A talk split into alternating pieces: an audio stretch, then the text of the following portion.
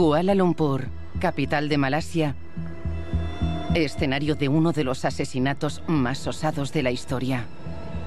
Cuando observas la historia y los detalles que la rodean, te das cuenta de que no puede ser inventada. Las asesinas, dos mujeres jóvenes que afirman ser parte de una broma. Estaba muy emocionada porque creía que podría ganarse la vida con ello.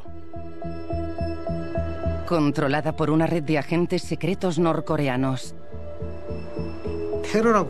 El terrorismo es algo muy especial. Y no se puede llevar a cabo a menos que estés muy preparado. La víctima, el medio hermano del dictador de Corea del Norte. Era cauto, nunca corría riesgos innecesarios. Hablaría de mudarse a Europa si no estuviera un poco preocupado. Estoy segura de que la CIA habría tratado de reclutarlo y puede que lo consiguiera. Y detrás del asesinato, una red mundial de tráfico de armas y de blanqueo de dinero para la familia gobernante de Corea del Norte. Esos son los fondos de la familia Kim. Ganan dinero en efectivo en el extranjero con estos negocios. Y un dictador paranoico empeñado en el conflicto nuclear. Corea del Norte está terminando de perfeccionar su programa nuclear y creo que esta crisis se dirige hacia el final. ¿Por qué fue asesinado Kim Jong-nam en Malasia? La gente que dice que esto fue una chapuza no cree que fueran agentes de inteligencia norcoreanos. No pensaban como asesinos.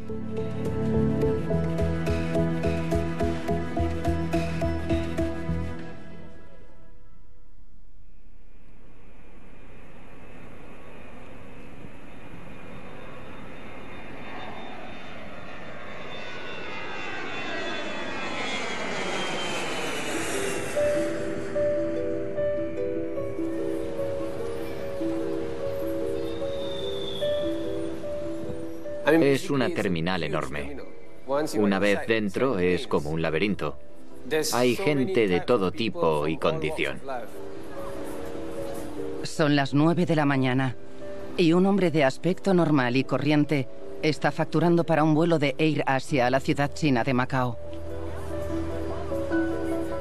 Fue a una de las máquinas de facturación automática para sacar la tarjeta de embarque fue entonces cuando se le acercaron las dos mujeres que se colocaron a un lado cada una. Dos mujeres se le acercan. Una le puso un trapo sobre la boca. Acto seguido, las mujeres se marchan tranquilamente y nadie parece darse cuenta. Todo ha sucedido en menos de cinco segundos. Creo que sintió el efecto inmediatamente probablemente en menos de un minuto después de ser atacado. Por eso, al revisar las cámaras de seguridad frente a la entrada, donde hay un primer contacto con la policía, se ve que se queja de algo. Pero como todo ocurrió tan rápido, no sabían que se trataba de algo grave. Lo que piensan es que esa persona no está en sus cabales. El personal de seguridad lleva al hombre al servicio médico del aeropuerto. Cuando se dirige hacia el servicio médico, ya va arrastrando los pies. Estaba sudando mucho. Había perdido toda coordinación. Tuvo una pequeña convulsión y luego defecó. Murió en la ambulancia. A las 11.05 fue declarado muerto. El muerto viajaba con pasaporte diplomático norcoreano con el nombre de Kim Chol. Pero cuando las fotos empiezan a circular por todo el mundo, se descubre su verdadera identidad. Me llamó un amigo y me dijo, ¿no eres amigo del hijo de Kim Jong-il? Y yo dije que sí. Y entonces él me dijo, ¿no es el que ha sido asesinado en Malasia? ¿Cómo? Y entonces miré en internet y vi su foto. Recibí un SMS de un amigo mío. ¿Has visto las noticias? No. Y la primera reacción fue, ¿es realmente él? Y luego vimos las fotos. Fue muy triste.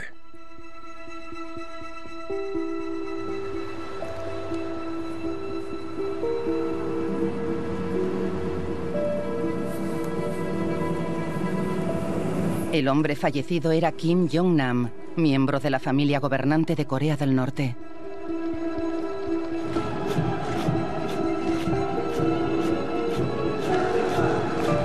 Su padre era Kim Jong-il, el despiadado dictador que gobernó el hermético estado policial durante 17 años. Durante siete décadas, la familia Kim ha gobernado Corea del Norte a través de un extraño culto a la personalidad. Han creado un temible estado policial basado en graves y sistemáticos abusos de los derechos humanos. Kim Jong-nam nació de la aventura amorosa de Kim Jong-il con una famosa actriz norcoreana. Su madre fue la estrella de cine más aclamada de mi generación.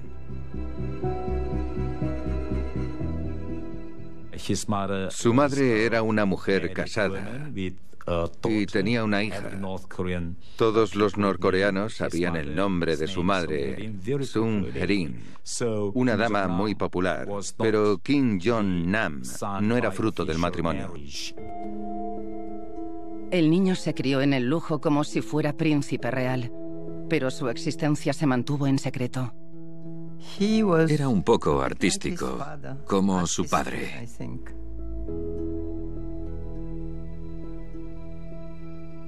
Kim Jong-il le mimaba mucho. Y cuando su familia, su madre y su tía decidieron enviarle a estudiar al extranjero, sabemos que Kim Jong-il lloró. y protestó contra ese plan de la familia de su hijo. A pesar del sorprendente derroche de emociones del dictador, las mujeres siguieron firmes en su decisión. Kim Jong-nam fue enviado a estudiar a Ginebra. Mis primeros recuerdos de Kim son de cuando yo tenía 15 años. Un día entramos en clase y vimos a un chico que nos parecía un adulto.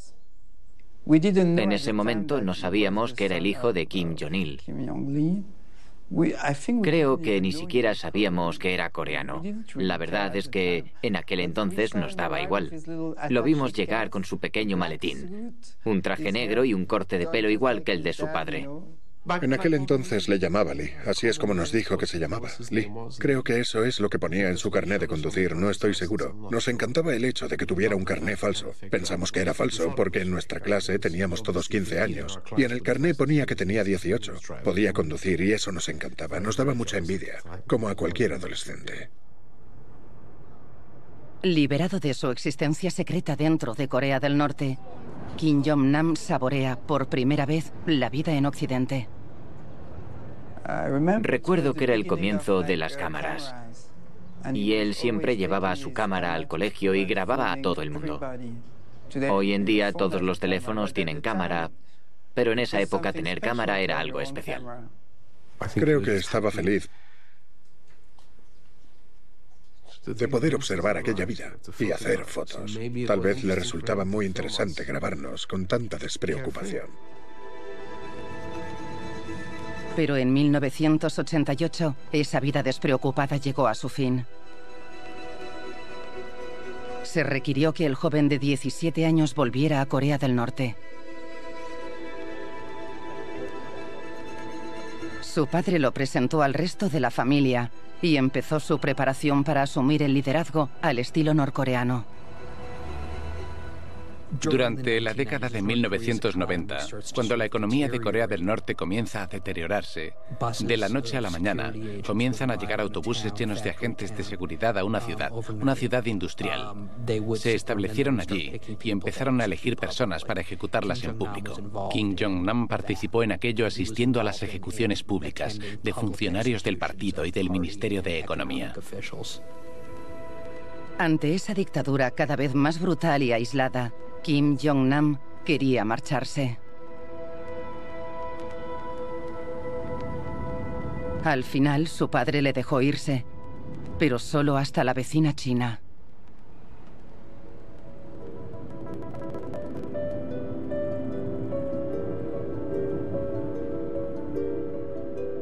¿Un cadáver ilustre en el Juego de Tronos de Corea del Norte o tan solo una muerte accidental? El medio hermano mayor de Kim Jong-un Parece algo salido de las páginas de una novela de espías. Kim Jong-nam, miembro de la realeza norcoreana, el hermanastro exiliado del líder Kim Jong-un. A los pocos días del asesinato de Kim, la policía malaya apresó a las dos mujeres que llevaron a cabo el ataque en el aeropuerto. La policía informa de que una es indonesia, mientras que la otra llevaba pasaporte vietnamita. Una tercera... Para los periodistas locales era una gran historia internacional.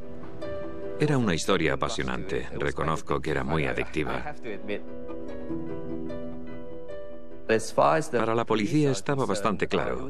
Todo estaba grabado en las cámaras de seguridad. Habían sido esas mujeres, eso seguro. Pero la historia estaba a punto de dar un espectacular primer giro. Una de las asesinas, la indonesia Siti Aisha, de 25 años, daba su rocambolesca versión de lo sucedido. Afirmó que seis semanas antes había conocido a un japonés llamado James. Él le ofreció la oportunidad de su vida. Trabajar en un programa de cámara oculta de YouTube. Cuando conoció a ese supuesto James, este le pidió que se reuniera con otra mujer para ver cómo iban a gastar esa broma. Se le pidió que gastara tres bromas y le pagaron una cierta cantidad de dinero. Y al día siguiente la llevaron de nuevo al aeropuerto donde, de nuevo, tuvo que gastar otras tres bromas en la zona de llegadas. City ejercía como señorita de compañía y también era masajista y sus ingresos no eran muy altos y no le gustaba el trabajo que hacía. Y cuando le pidieron que hiciera esas bromas, se puso muy contenta. Incluso les contó a sus amigos las bromas que hacía, porque creía que podría ganarse la vida con ello. La segunda mujer implicada en el ataque fue Duan Thi Hong, de 28 años. Había viajado más de 1.500 kilómetros desde Hanoi, Vietnam, donde trabajaba como camarera y soñaba con convertirse en cantante. Al igual que City, Duan dijo que había estado gastando bromas en ciudades del sudeste de Asia. Sorprendentemente, ambas mujeres afirman que nunca se habían visto antes de la broma letal del aeropuerto de Kuala Lumpur. Siti no sabía que Kim Jong-nam había muerto el día del incidente. Lo supo cuando la policía fue a buscarla. Le contamos lo que había pasado y que estaba acusada de cargos castigados con la pena de muerte. Y fue entonces cuando fue consciente de la gravedad del asunto y se derrumbó, sí. Los abogados de las mujeres siguen insistiendo en que fueron engañadas. Por otra parte, alguien tiene que ser responsable del asesinato. No se puede alegar ignorancia en su defensa. Así que ya veremos cómo acaba todo esto.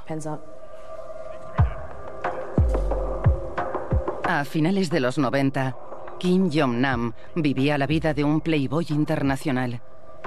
Con residencia en Macao, ciudad conocida como Las Vegas de China, se rumoreaba que tenía varias esposas y al menos seis hijos.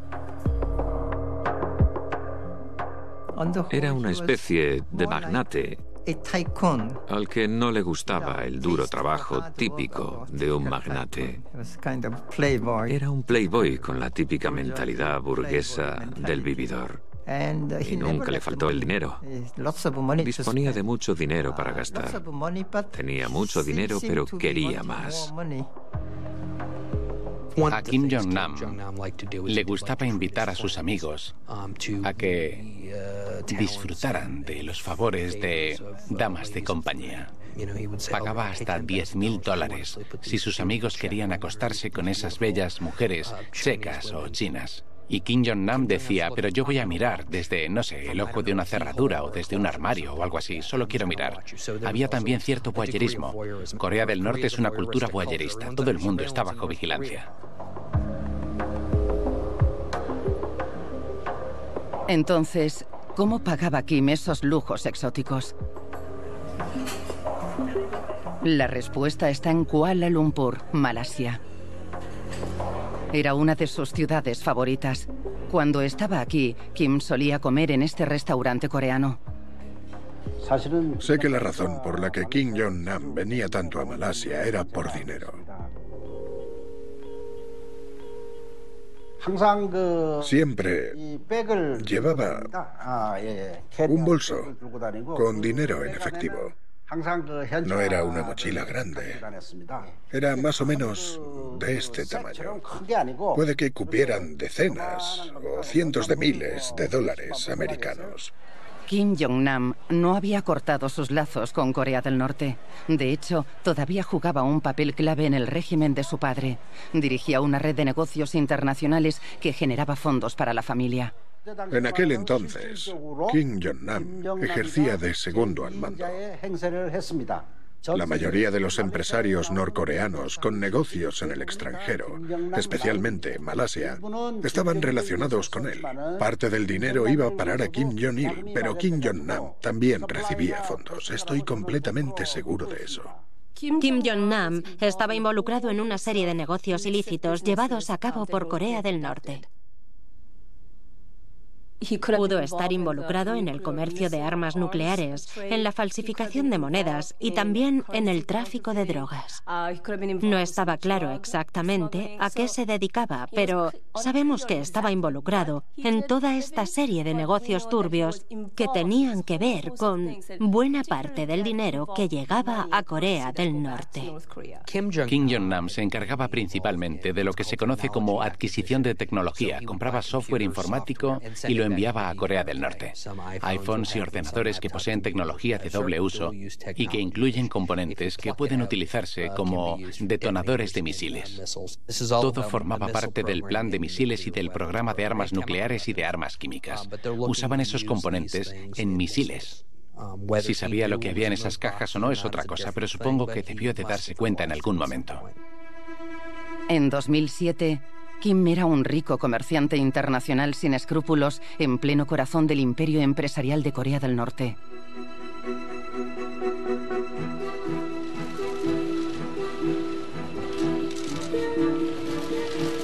Casi una semana después del asesinato, la policía malaya anunció su primer gran avance. A medida que la investigación ha ido avanzando, se han identificado a cuatro sospechosos, lo que podría ayudarnos mucho en la investigación. Y puedo confirmar que salieron de nuestro país el mismo día que ocurrió el incidente. Sí. Las dos mujeres extranjeras no habían actuado solas en el aeropuerto de Kuala Lumpur. El terrorismo es algo muy especial. Y no se puede llevar a cabo a menos que estés muy preparado.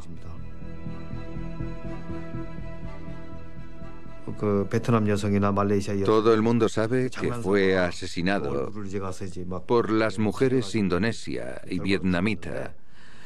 que le restregaron algo por la cara. Pero los preparativos no los hizo gente común. Tuvo que ser el servicio de inteligencia de Corea del Norte el que dirigió y llevó a cabo la operación. La policía de Malasia había examinado a fondo las imágenes de las cámaras de seguridad del aeropuerto. Descubrieron que al menos cuatro agentes norcoreanos estaban en el aeropuerto en el momento del ataque. La persona clave era un hombre de camisa gris, identificado como Ri Jae-nam de 57 años, un conocido de la comunidad internacional de inteligencia. Ri Jae-nam es agente de la inteligencia norcoreana desde hace mucho tiempo, alguien con muchos contactos en el extranjero. Ri Jae-nam coordina la operación desde la cafetería. Un agente desde el exterior da la señal de que el objetivo está llegando. Ri lo identifica y luego se va. Kim mira la pantalla de salida sin darse cuenta de que está rodeado de agentes secretos norcoreanos. Se da otra señal y las dos jóvenes se acercan por separado a su objetivo. Mientras las mujeres entran, otro agente parece estar observando. Hay un 50% de posibilidades de que salga bien. Si se falla, habrá muchos rumores y Corea del Norte podría tener problemas. Así que posiblemente había otros agentes para asegurarse de que acabara muerto. Lo vieron entrar caminando al servicio médico y cuando salió iba tendido en una camilla. Así que no necesitaron hacer nada más porque sabían que iba a morir.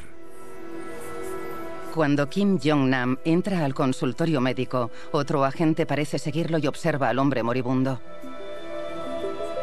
Antes de que se confirmara la muerte del objetivo, los agentes norcoreanos ya habían escapado.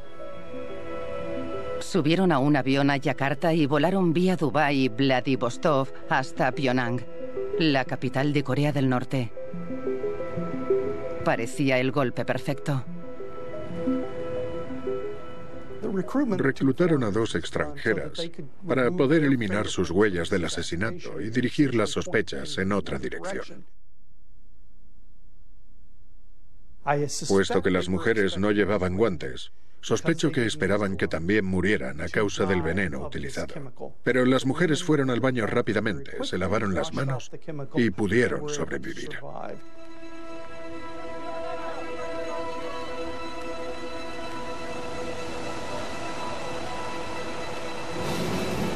El asesinato de Kuala Lumpur era el último capítulo de la sangrienta historia del régimen norcoreano.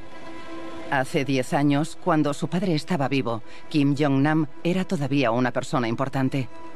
Pero en 2008, el viejo dictador sufrió un derrame cerebral que le inhabilitó. Tenía que elegir un sucesor de entre sus hijos. Pero no era tarea fácil.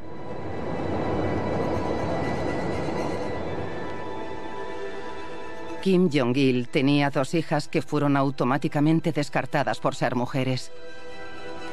Supuestamente, en una ocasión se quejó de que todos sus hijos eran unos inútiles. Su hijo mayor, al que había mimado tanto de pequeño, Kim Jong-nam, era ahora un disoluto vividor internacional. Eso le dejaba una sola opción.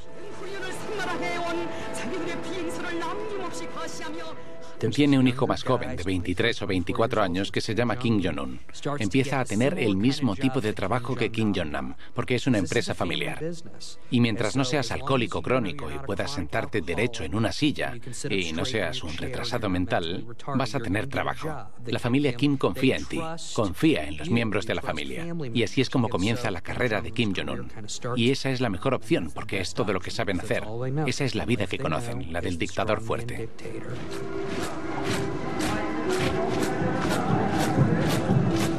La salud del viejo tirano empeora y el joven Kim Jong-un es ungido como sucesor. Necesita un curso acelerado en dictadura.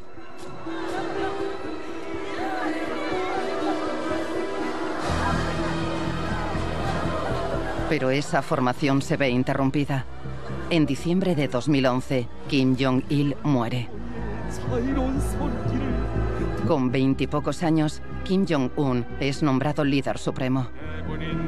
Los enemigos en el país y en el extranjero empiezan a aparecer. En Occidente, muchos esperaban que el régimen se reformara o se derrumbara. Para sobrevivir era necesario mostrar un progreso en los sistemas de defensa fundamentales, es decir, el sistema de misiles nucleares. Tenía que ser capaz de demostrar que Corea del Norte disponía de un potente elemento disuasorio.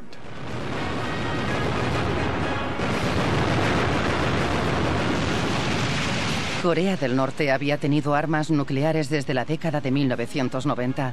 Kim Jong-un se dispuso enseguida a acelerar radicalmente el programa de misiles nucleares. Hasta ahora ha realizado más de 80 pruebas, desarrollando sistemas de misiles que pueden alcanzar con armas nucleares grandes distancias. Corea del Norte está terminando de perfeccionar su programa nuclear. Y la última fase en la que están trabajando busca lograr un misil balístico intercontinental con punta nuclear que sea capaz de impactar en Nueva York o Washington y están cada vez más cerca de su perfeccionamiento. Y creo que esta crisis se dirige hacia el final.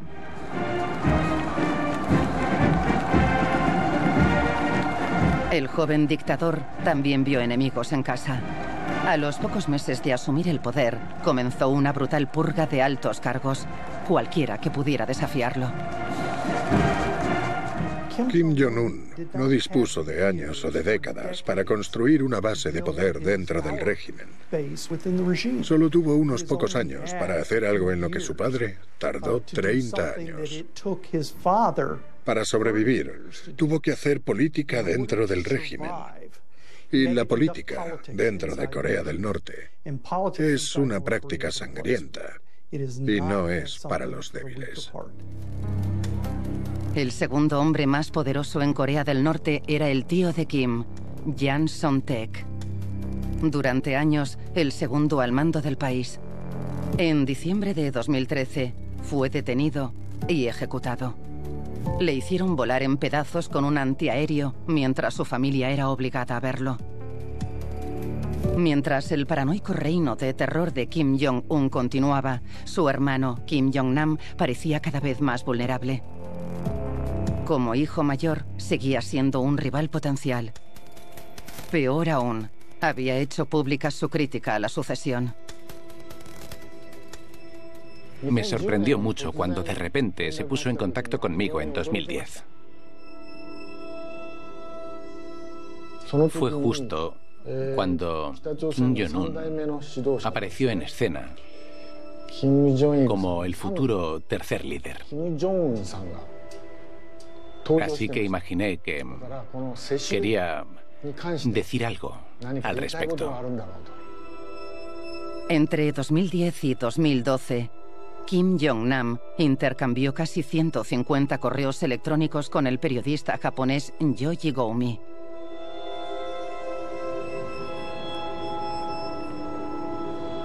En ellos, Jong-nam criticaba repetidamente la decisión de traspasar el poder a su hermanastro. Sugirió que el nuevo líder carecía de experiencia y que terminaría siendo poco más que una marioneta. También criticó la forma en que el país estaba siendo dirigido. Las experiencias de Kim Jong-nam, que había estudiado en Europa y vivido en China, le habían convencido de que Corea del Norte debía abrirse al mundo e introducir reformas al estilo chino. Era el hijo mayor. Y como la península de Corea es una sociedad confuciana, el primer hijo es el que debía asumir la responsabilidad de dirigir el país. Pero perdió su oportunidad por una serie de fallos y tal vez se arrepintió. Puede que tuviera envidia de su hermano. Pensaba que podría haber hecho un trabajo mejor. Así que creo que se oponía al hecho de que hubieran elegido al hermano de veintitantos años. Menos de un mes después de que Kim Jong-un llegara al poder, Yoji Womi publicó los correos electrónicos. Fue un insulto público imperdonable al nuevo dictador de Corea del Norte. Kim Jong-un tiene que tomar una decisión. O dejar que su medio hermano siga viajando por el mundo y reuniéndose con periodistas extranjeros, haciendo comentarios negativos en contra del liderazgo de Kim Jong-un. O eliminar a Kim Jong-nam para siempre. Es 100% seguro que Kim Jong-un dio la orden. No hay manera posible. Yo diría que no hay ninguna posibilidad de que un agente norcoreano mate a Kim Jong-nam, el hermanastro del líder supremo, sin la orden directa y la aprobación del propio Kim Jong-un.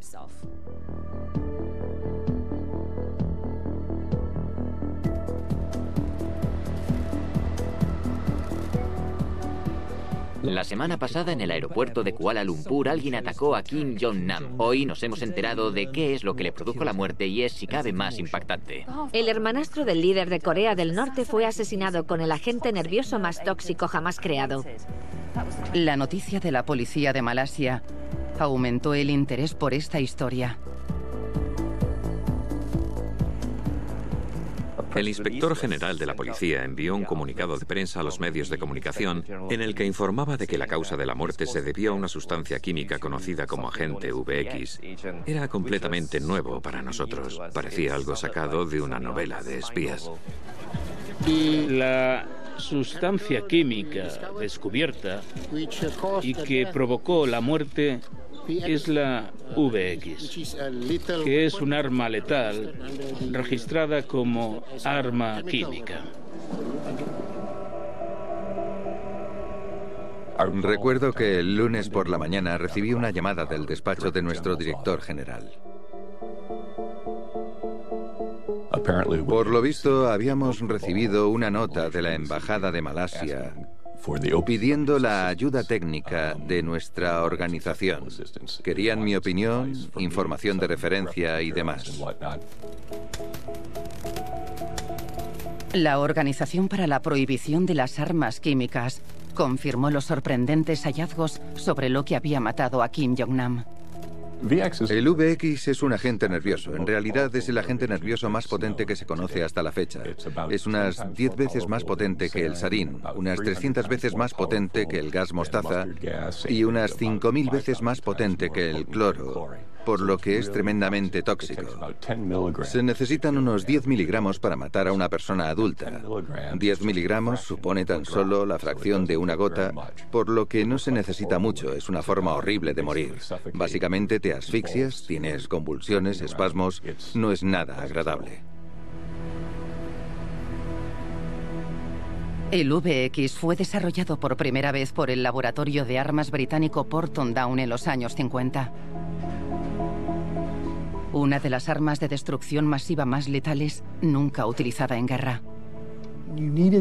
Necesitaban algo que lo matara, pero que les diera el tiempo necesario para permitir a los norcoreanos salir del país. Si le degüellas, no puedes hacerlo en un lugar público. Ni puedes usar a extranjeras a las que has engañado para que piensen que no es más que una especie de programa de cámara oculta.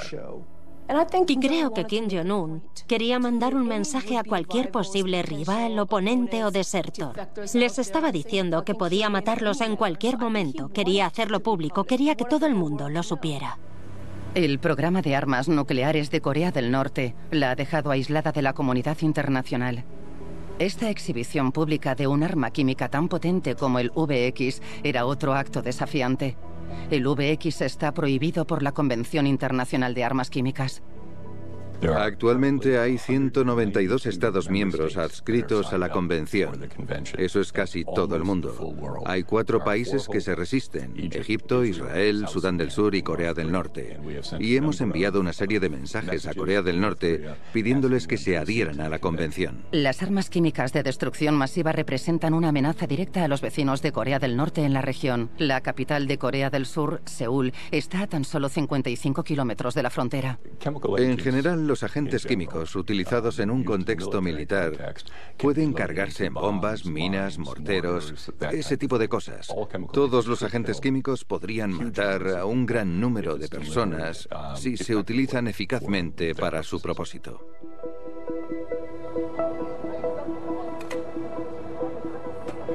En respuesta, Corea del Norte se burló de la idea de que el agente nervioso VX era el causante de la muerte del hombre al que aún llamaban Kim Chol. ¿Cómo es posible que las dos mujeres que llevaban las manos desnudas para llevar el producto químico y aplicárselo a la cara a la víctima sobrevivieran? No hay una sola persona, ningún pasajero que se haya contaminado o se haya visto afectado. De acuerdo con la información que tenemos, Kim Chol tenía problemas de salud. Tenía antecedentes por problemas de corazón. Padecía una enfermedad cardíaca. Por lo tanto, lo más probable es que la causa de la muerte fuera un ataque al corazón. ¿Está negando que Kim Jong-nam fuera asesinado?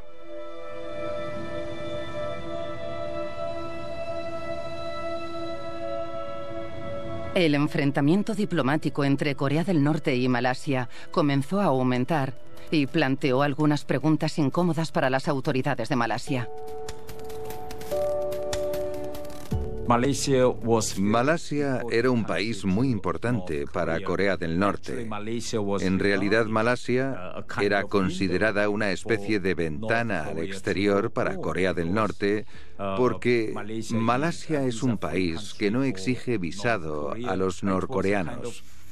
Era una especie de paraíso para que Corea del Norte expandiera sus negocios. Resultó que había más de mil norcoreanos viviendo y trabajando en Malasia. La relación comercial entre Corea del Norte y Malasia se inició en 1996, cuando Corea del Norte comenzó activamente a enviar trabajadores al extranjero. Incluyeron a obreros de la construcción, camioneros, trabajadores no cualificados, profesores, programadores informáticos y arquitectos, todo tipo de gente. La influencia de Corea del Norte en Malasia iba mucho más allá de la construcción de carreteras y campos de golf. Glocom era una red que vendía comunicaciones militares desde Malasia. Comercializaban armas y material armamentístico en el extranjero, fingiendo ser un fabricante de armas malasio, pero en realidad era Corea del Norte la que vendía su tecnología a países de África, Oriente Medio y el sudeste asiático. Malasia no es el único país que acoge negocios norcoreanos. Hay mucha gente que cree que Corea del Norte está muy aislada de la comunidad internacional que no tiene relaciones comerciales con el mundo exterior, excepto con China. Pero la verdad es bien distinta. Corea del Norte es muy buena ocultando sus negocios en el extranjero. Se le da muy bien pasar desapercibida. Corea del Norte lo lleva haciendo desde 1974 o 1975. Llevan cuatro décadas haciéndolo. Los norcoreanos participan en una actividad económica multimillonaria. Incluso en Europa hay actividad comercial con Corea del Norte. La Compañía Nacional de Seguros de Corea del Norte ha operado en el Reino Unido. No es probable que Corea del Norte tenga fuertes vínculos con Estados Unidos en el sentido más convencional, pero hemos visto que Corea del Norte es capaz de acceder a productos estadounidenses. El blindaje de los vehículos de Kim Jong-un se hizo en Estados Unidos y luego fue reexportado a Corea del Norte, aparentemente sin el conocimiento de las autoridades aduaneras estadounidenses. Hay que entender que Corea del Norte tiene tres economías diferentes. Está la economía nacional normal, la economía de defensa y luego está la economía real. La economía real es una red de negocios internacionales que financia el fastuoso estilo de vida de la familia Kim. La mayor parte del dinero pasa por un misterioso departamento del gobierno llamado Oficina 39. En teoría, la Oficina 39 es solo otro departamento del Partido del Trabajo de Corea, pero en la práctica la Oficina 39 es sin duda un fondo de reptiles. Mezcla actividades lícitas e ilícitas y crea un tipo de apoyo interno en Corea del Norte para mantener feliz al líder y a las élites.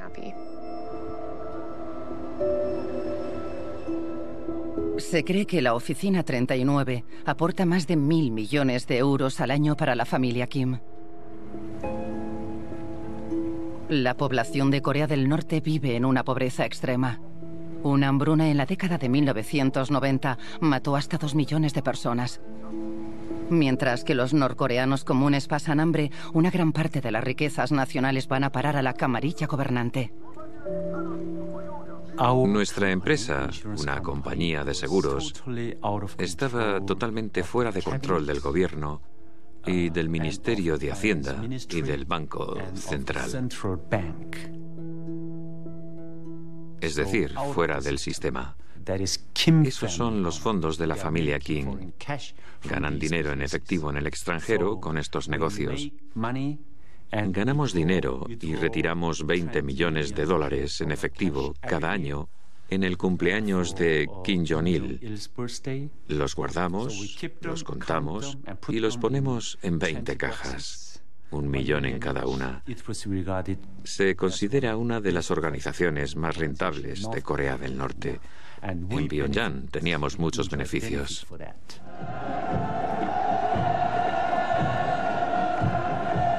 Estos ingresos han permitido a Kim Jong-un gastar más de 500 millones de euros en bienes de lujo para él y la élite gobernante.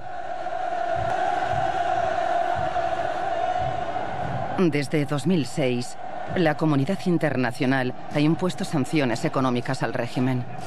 Recientemente, incluso el país más próximo a Corea del Norte, China, ha aceptado sanciones con el objetivo de detener el programa nuclear de Kim. Yo diría que las sanciones de la ONU a Corea del Norte son un coladero. Ninguna de las sanciones que se han establecido contra Corea del Norte por Naciones Unidas se aplican con firmeza en el mundo. Si China aplicara sistemáticamente las sanciones a las que se ha comprometido con la ONU, supondría un gran avance, pero en realidad no es solo China la que incumple los acuerdos. Hay muchos países en el mundo que tienen comunidades de negocios norcoreanas y que todavía mantienen lazos políticos con Corea del Norte que no están usando la influencia que tienen. Uno de los países que más preocupa es Malasia. Las autoridades malasias han sido acusadas de, en el mejor de los casos, hacer la vista gorda a las actividades comerciales de Corea del Norte. Hemos visto a políticos malasios de diferentes departamentos involucrados en negocios norcoreanos que tienen lugar en el sudeste asiático. Y cuanto más miramos, más ejemplos encontramos. Están en el punto de mira y eso les incomoda muchísimo.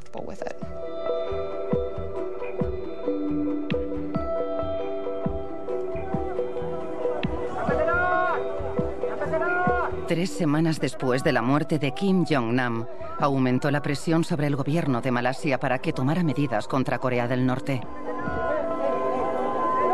Finalmente, expulsaron al embajador norcoreano. Expreso mi gran preocupación por las medidas extremas tomadas por el gobierno de Malasia que perjudican las relaciones bilaterales de más de 40 años. Corea del Norte estaba dispuesta a sacrificar las relaciones amistosas por ese asesinato en particular. Eso fue muy importante para el régimen norcoreano. El enfrentamiento diplomático entre los dos países continuó. Resultó que otros tres sospechosos del asesinato estaban escondidos en la Embajada de Corea del Norte. El gobierno de Malasia se vio obligado a dejarlo salir del país a cambio de la liberación de nueve de sus diplomáticos detenidos en Pyongyang. Todos los sospechosos norcoreanos habían escapado.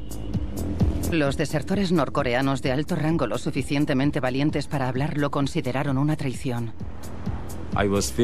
Me decepcionó mucho la decisión del gobierno de Malasia de liberar a todos los sospechosos norcoreanos. Uh, en el pasado, Corea del Norte estuvo implicada uh, en muchos incidentes de terrorismo internacional, pero no había pruebas. Sin embargo, esta vez sí que las había, y todo el mundo pudo verlas gracias a las imágenes de las cámaras de seguridad. Pero el resultado de esta investigación fue muy decepcionante.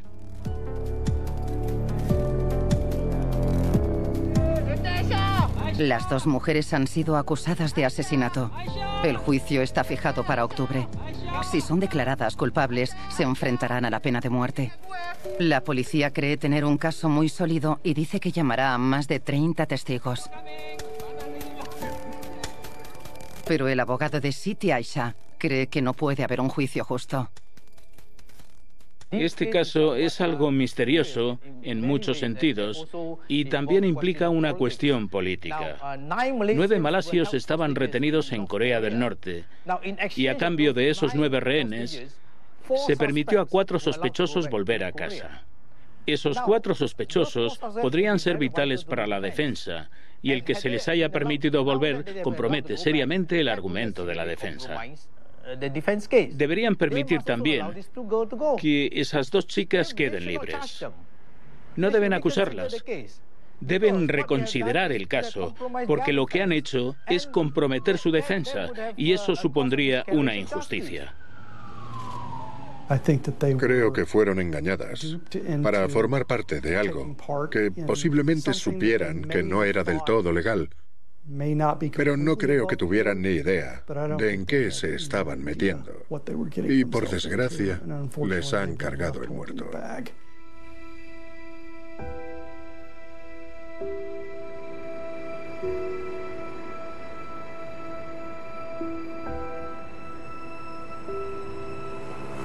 Corea del Norte sigue insistiendo en que la víctima no era Kim Jong-nam, sino un ciudadano llamado Kim Chol.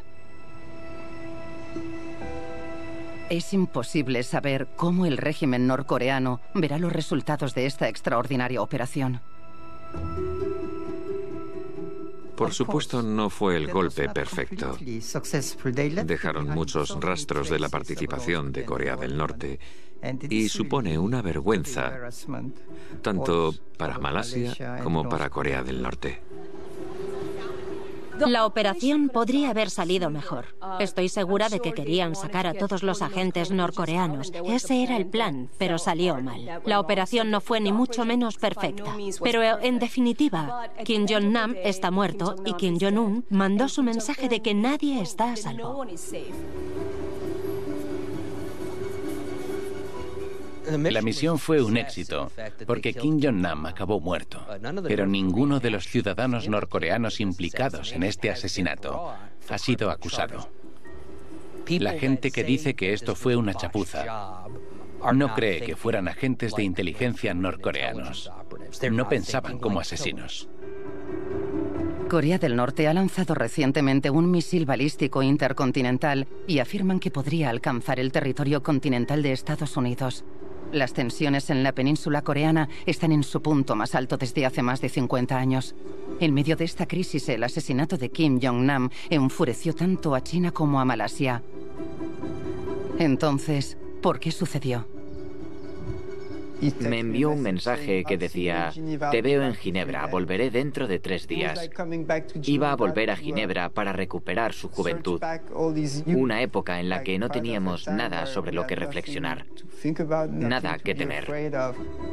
Kim Jong-nam dijo a sus amigos de juventud que quería mudarse a Europa y convertirse en ciudadano europeo. En otras palabras, desertar a Occidente. Creo que bajó un poco la guardia en Europa. Se sentía más seguro aquí, especialmente en Suiza. ¿Estaba preocupado? ¿Hablaría de mudarse a Europa si no estuviera un poco preocupado? Posiblemente. Su traslado a Europa habría supuesto una ruptura definitiva con el régimen. Como el desertor de más alto nivel de Corea del Norte, Kim se convertiría en una amenaza intolerable para su medio hermano. Desde la perspectiva de los servicios de inteligencia extranjeros, es alguien de interés. Estoy segura de que la CIA habría intentado por todos los medios reclutarle y es posible que lo hubieran conseguido. En el fondo, creo que Kim Jong-un tenía miedo de que si las potencias hostiles como Estados Unidos o tal vez incluso China hubieran querido provocar un cambio de régimen, habrían colocado a Kim Jong-nam como jefe de ese nuevo gobierno en Corea del Norte. Porque está claro que Kim Jong-nam tenía legitimidad.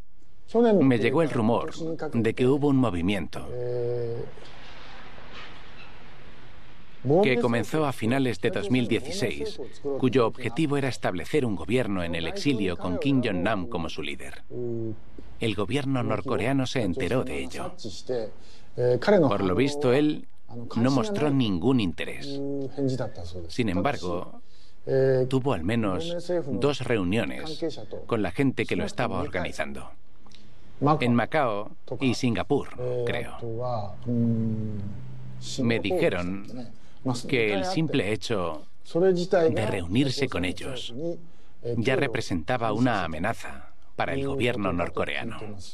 Habría sido un líder muy diferente. Creo que hubiera podido llevar a cabo la reforma, cambiar Corea del Norte y renunciar a las armas nucleares. Corea del Norte, el pueblo, el país habrían tenido un futuro mejor con Kim Jong-nam. El actual líder eliminó una posible amenaza a su reinado, pero no creo que eso haga que su trono sea más estable o seguro. Una de las maldiciones de un tirano es que nunca se siente seguro en el poder.